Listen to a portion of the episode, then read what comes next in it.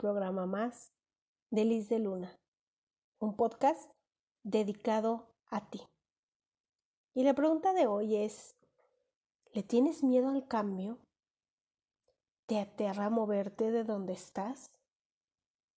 Te explico por qué.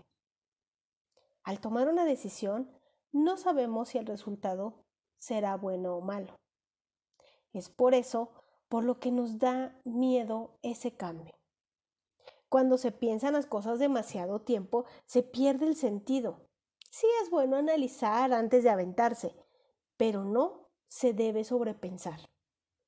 La resistencia al cambio te provoca estrés y ansiedad. ¿Qué tanto miedo le tienes al cambio? Hay factores por los que se tiene ese miedo. Las personas que pudieran padecerlo son aquellas que en la infancia no tuvieron tantos cambios, que siempre han vivido en la misma casa, eh, no los cambiaban de escuela, vivían en una constante rutina, sus papás aún viven juntos, siguen conviviendo con los mismos amigos. A estas personas les produce miedo al cambio, a diferencia de los niños que estuvieron en constante movimiento. La inestabilidad en todos los sentidos también durante la infancia produce un nivel de control en su vida y buscan la estabilidad que no tuvieron a toda costa. Pero esa estabilidad se confunde con no querer cambiar, porque si cambias puede que pierdas aquello que ya ganaste. Y generar un cambio produce ansiedad. Los grandes cambios, sobre todo los muy drásticos, que en algún momento se vivieron dejando una experiencia de pérdida, como la muerte de algún familiar, la pérdida de un trabajo, un divorcio, después de esto ya no quieren cambiar porque entra este miedo. No alcanzan a ver que el simple hecho de pensarlo ya produce angustia, evitando dar el paso al cambio.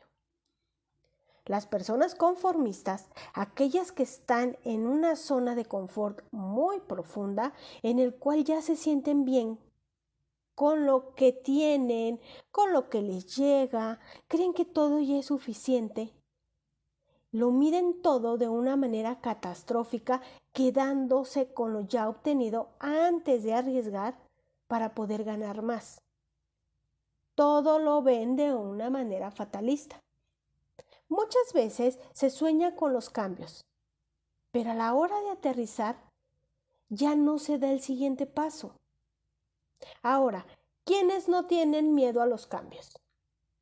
Aquellas personas que siempre han visto los cambios como nueva oportunidad. La escuela nueva, nuevos amigos, personas fáciles de adaptarse en su entorno. Los hijos independientes, aquellos que a corta edad ya se salieron de casa y que no tienen eh, padres sobreprotectores. La nostalgia y la melancolía no son lo mismo. Las personas lo entienden y no lo sufren.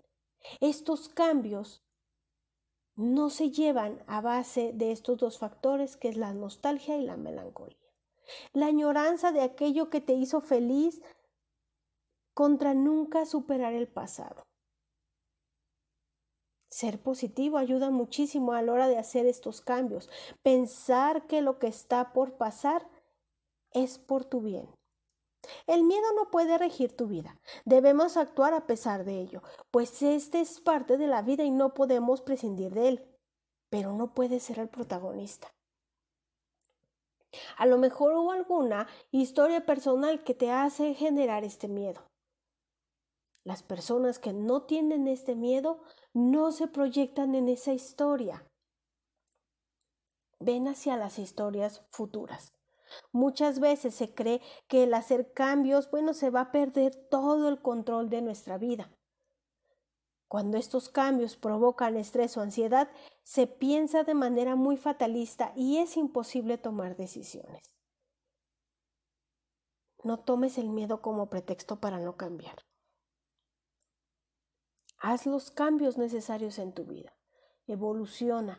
Ve al futuro. Ve más allá de lo que tienes.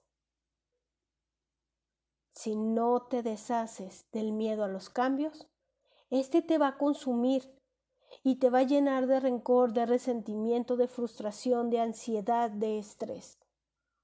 Ve los cambios como algo positivo, como algo nuevo, como una nueva oportunidad. Muchas gracias por haberme escuchado esta noche.